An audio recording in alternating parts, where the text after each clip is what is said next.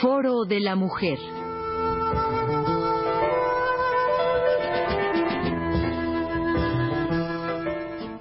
Por Elena Urrutia.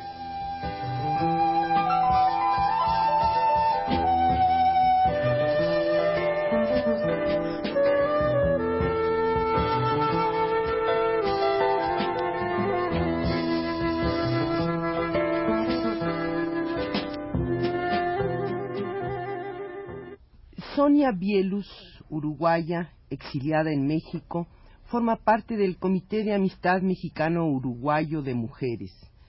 Este comité eh, ha preparado en esta semana una campaña eh, para reclamar la excarcelación de Selva Braselli.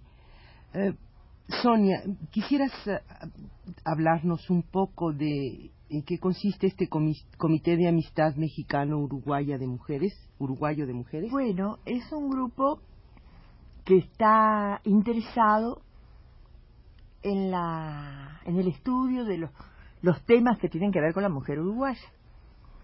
Y lógicamente uno de los temas muy importantes que en este momento está planteado, que hace años que está planteado, pero que sigue con toda su con toda vigencia planteado, es el tema de las mujeres presas. Son muchas las que están en las cárceles uruguayas. Unas 200 mujeres están presas aún. Eh, presas por razones políticas. Políticas, presas políticas. Nosotros tuvimos 7.000 presos, que es una cifra desgraciadamente récord, porque nosotros tenemos una población de 2 millones y medio de habitantes nada más.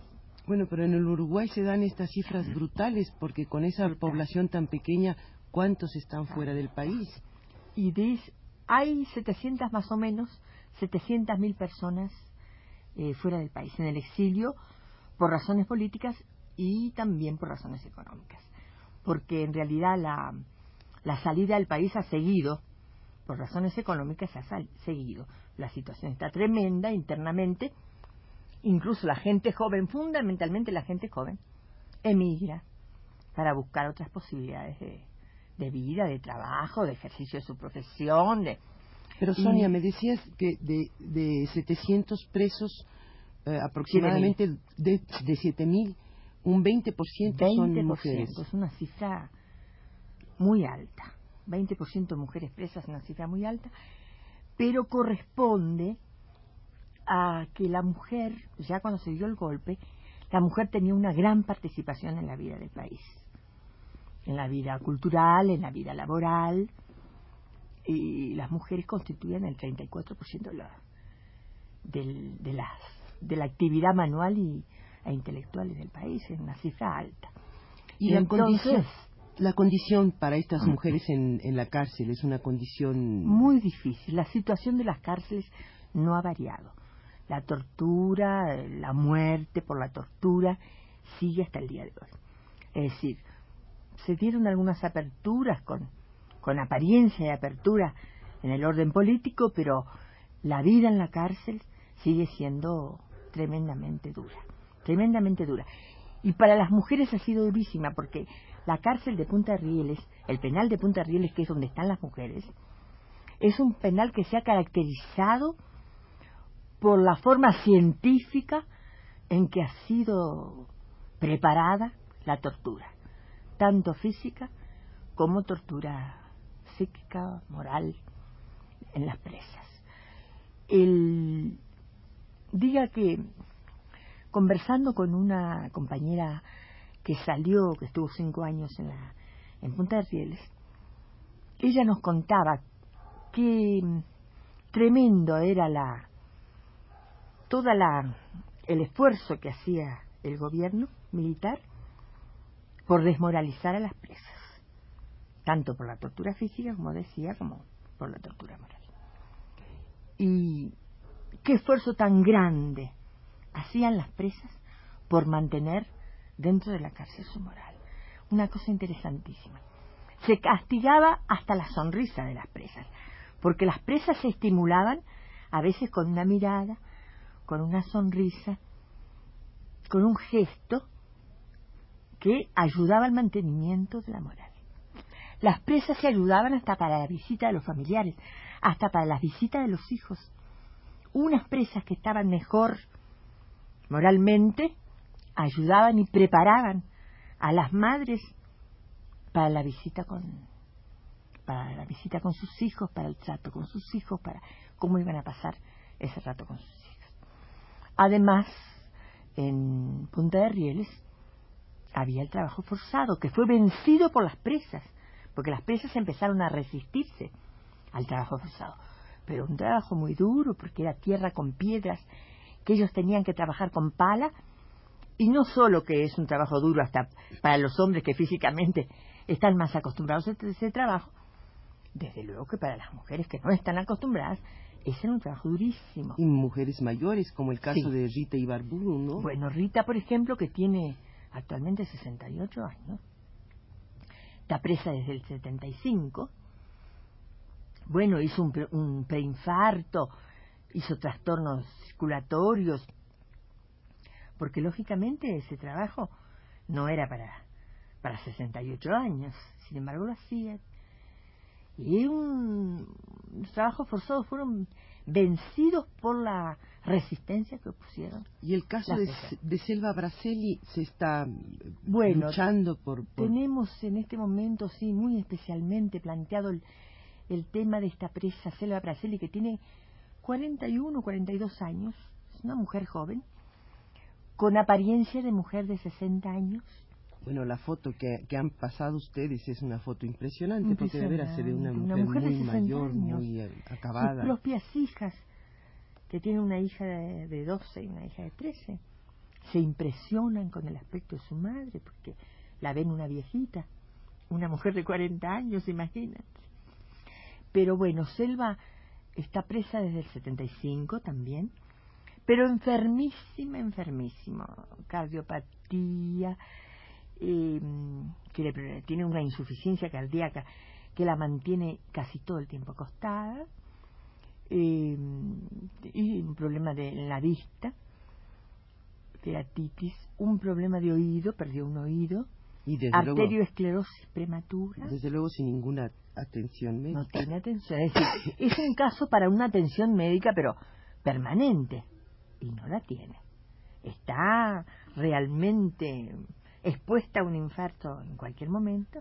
Bueno, hay además una circunstancia muy peculiar en estas cárceles uruguayas que le cobran al preso o a sus ah, familiares cuando el preso su estancia, ¿verdad? cuando el preso sale, para salir, tiene que pagar su hospedaje en la casa. Como si hubiera sido un hotel de lujo, ¿no?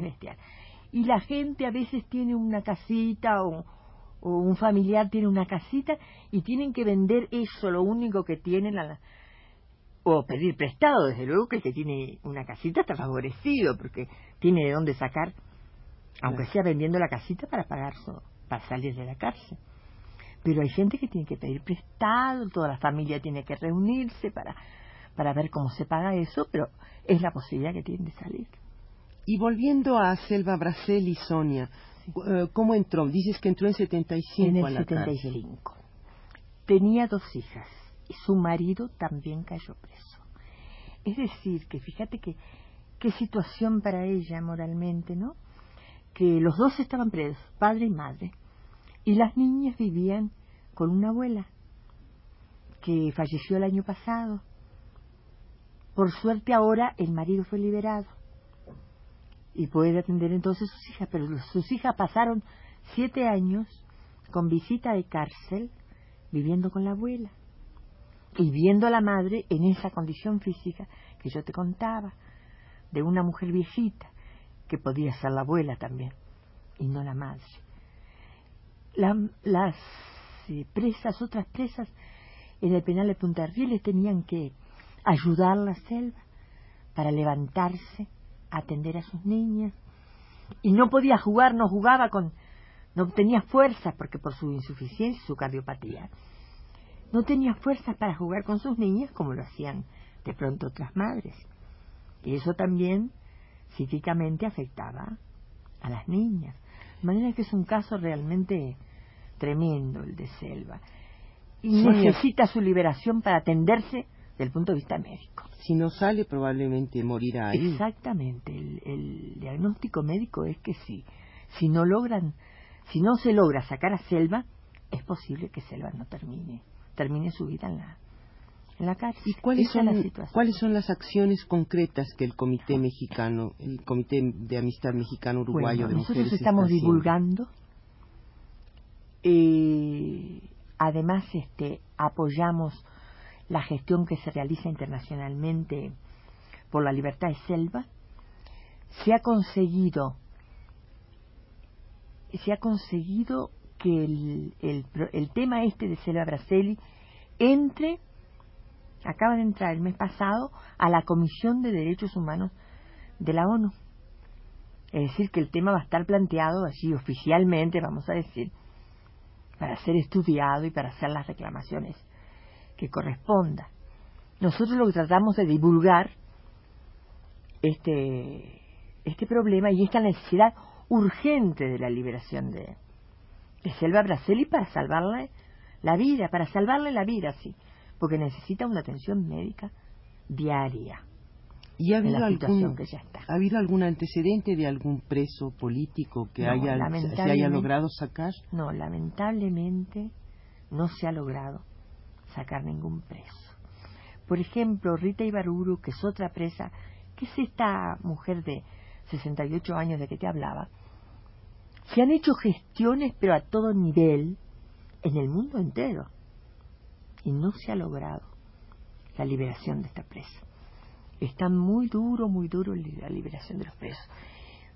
Vamos a ver, este Rita Ibarburu le tiene su ve este termina su su condena este año, en noviembre por ahí, y nosotros tenemos esperanzas de que se le libere, pero se ha dado muchos casos de gente que llega a la, al cumplimiento, al tiempo, y que por, por cosas que, que el gobierno militar, medidas especiales del gobierno militar, tampoco son liberados, de manera que también se está haciendo una gran campaña para que Rita pueda salir, Rita Ibarburu pueda salir ahora. Es una periodista, pueda salir en este año, que es el año en que cumple su, su condena. ¿Y pueden ustedes hacer a través del comité o unidos a otros comités que, estén en, el Uruguay, supongo que no ha de ser fácil eh, tener este tipo de organización, pero ¿pueden ustedes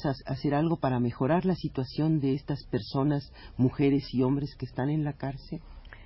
Solo podemos eh, podemos este, hacer esta divulgación de la situación para que los organismos internacionales, las organizaciones femeninas, las organizaciones de juristas hagan la reclamación y tengan el clima mundial favorable para hacer una gestión por y que se presione al gobierno y que se presione el gobierno militar para para que se mejoren las condiciones para todo lo que nosotros reclamamos para que haya una amnistía para que se, se devuelvan los derechos a todos los partidos políticos para que se levanten las proscripciones porque hay cantidad enorme de gente que fue proscrita después del, del golpe.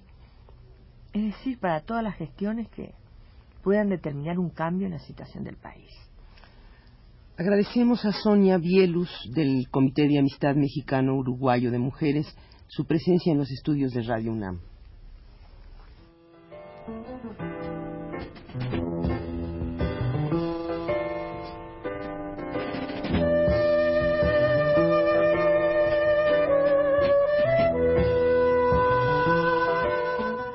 Foro de la Mujer.